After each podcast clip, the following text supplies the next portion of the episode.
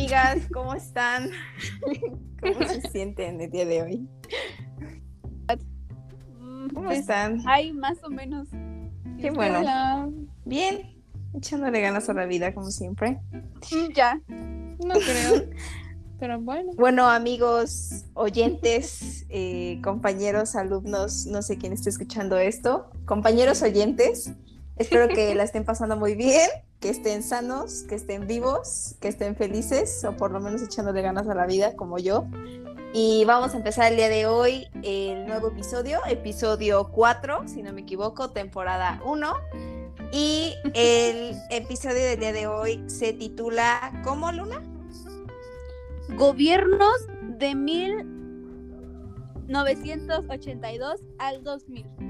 Perfecto. Bueno, me presento antes de comenzar. Soy Monse, también conocida como http.mons en Instagram. Y amigas,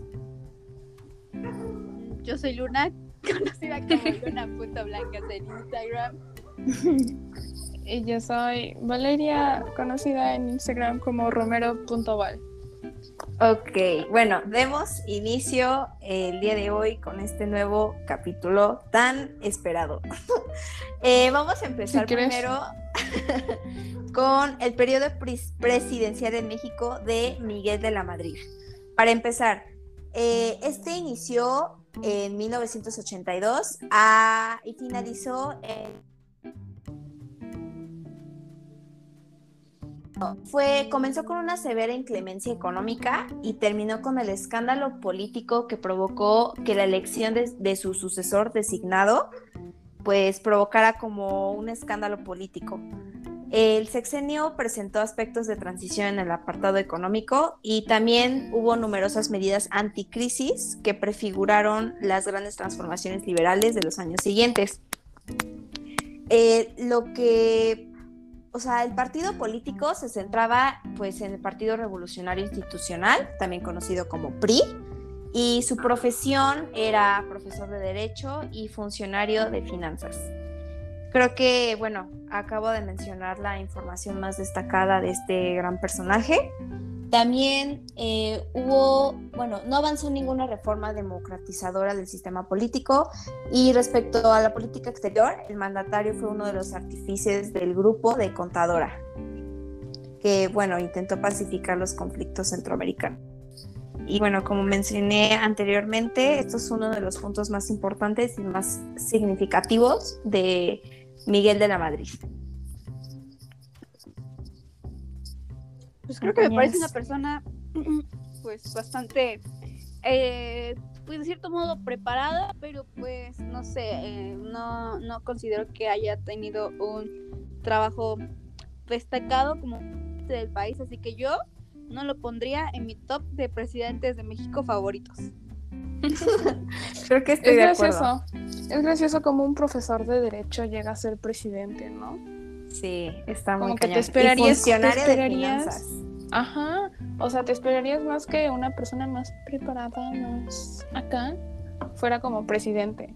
Bueno, así lo veo yo, ¿no? Pero pues en ese entonces todavía gobernaba mucho el PRI, entonces te diré. Exacto. No, pero, o sea, hay personas mucho menos preparadas que han sido Ah, presidentes claro. en nuestro país. Claro. Entonces, el hecho de que haya sido profesor de derecho mínimo y funcionario en finanzas, que es algo muy importante, según yo, como para ser presidente, saber finanzas. Y bueno, creo que hizo lo posible, ¿no? algo es algo.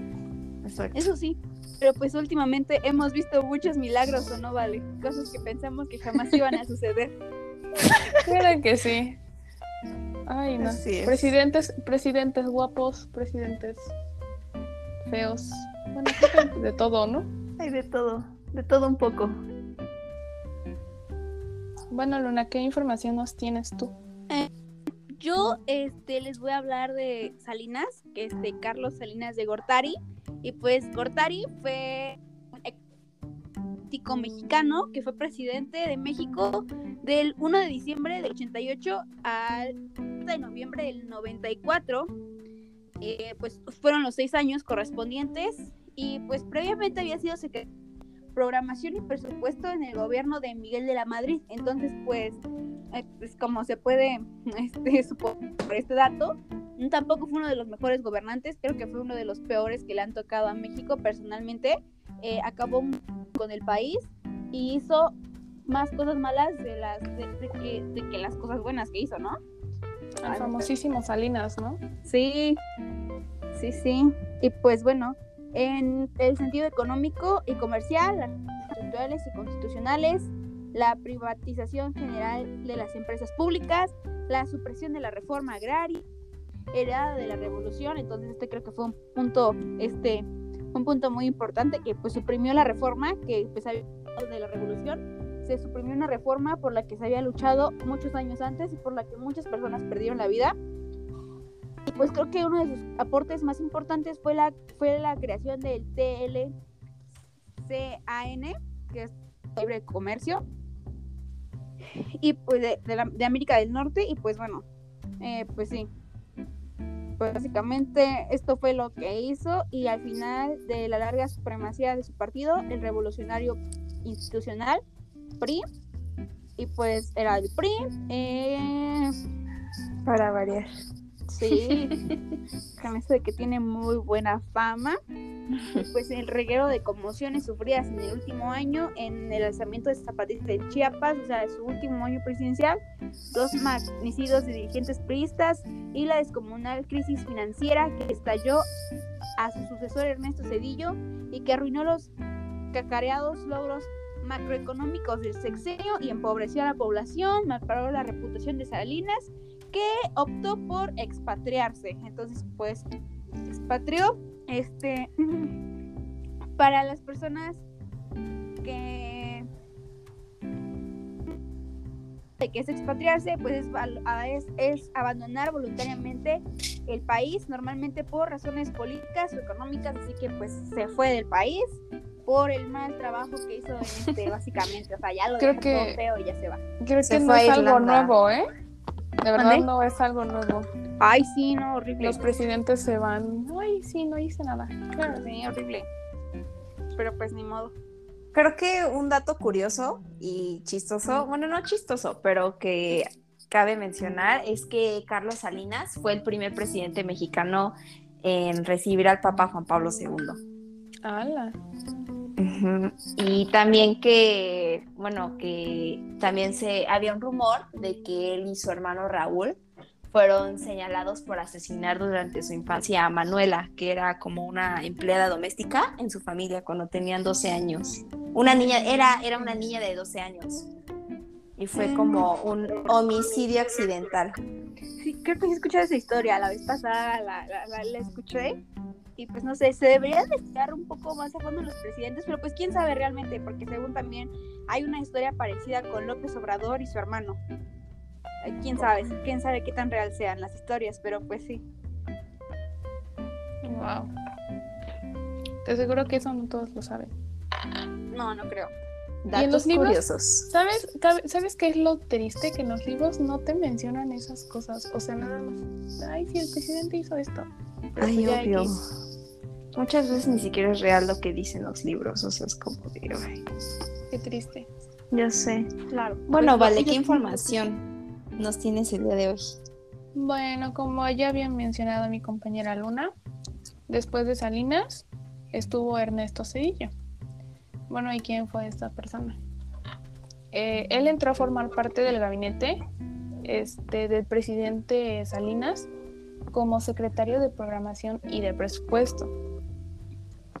Él se mantuvo en el poder ah, desde 1929 y él fue identificado con un grupo de jóvenes tecnócratas este, que tuvo como enfrentamientos con los jefes más viejos del partido este, de la reforma económica.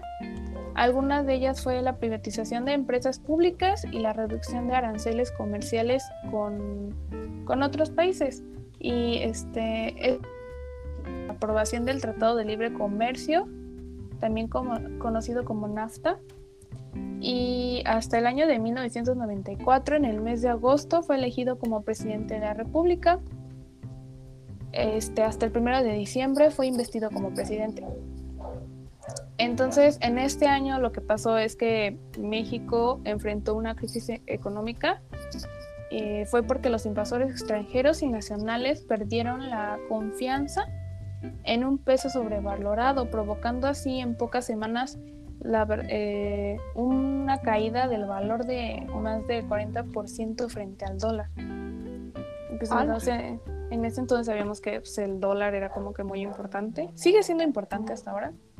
Pero pues imagínense una caída así de golpe, 40%, pues sí está muy... Fue, de hecho, creo que denominada el efecto tequila, ¿no? Me parece que sí. Sí, y que como que trató de negociar con el ejército zapatista de liberación nacional y que era, por cierto, un movimiento que surgió con el objetivo de empoderar a los indígenas. Claro. Y pues como sabemos siempre ha habido como que mucho problema con los indígenas, este, las personas que trabajan en el campo, entonces siempre ha sido una lucha muy, muy complicada entre, entre el gobierno y estas personas, ¿no? Sí. De hecho, pues, o sea, era una persona bastante estudiada para pues, cometer ese tipo de errores. Bueno, yo digo.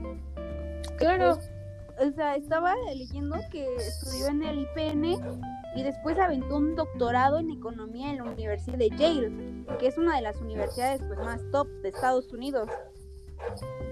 Sí.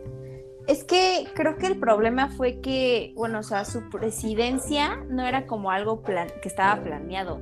O sea, su fue marcada porque Cedillo fue el candidato de emergencia por la muerte de, Colosio.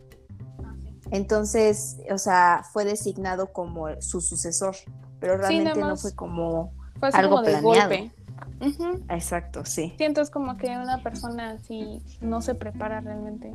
No es como de que diga, sí, pues sí tengo mis mis, mis propuestas para el país. Entonces, como que no es muy complicado que una persona entre de golpe a, al mandato para un país tan grande, pues, pues no. Sí, o sea, no, no estás preparado ni mentalmente, ni laboralmente, ni nada. Sí, entonces como que es muy complicado nada más entrar así al gobierno.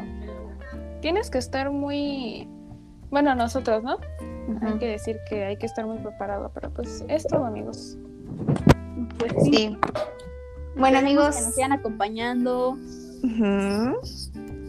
Que escuchen todos nuestros episodios, síganos en Spotify, en, en Spotify.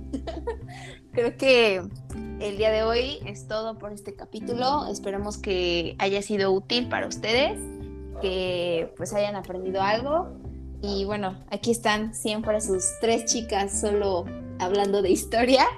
Y espero que tengan una linda noche, un lindo día y una linda tarde. Nos despedimos y bye. Muchas gracias. bye. bye.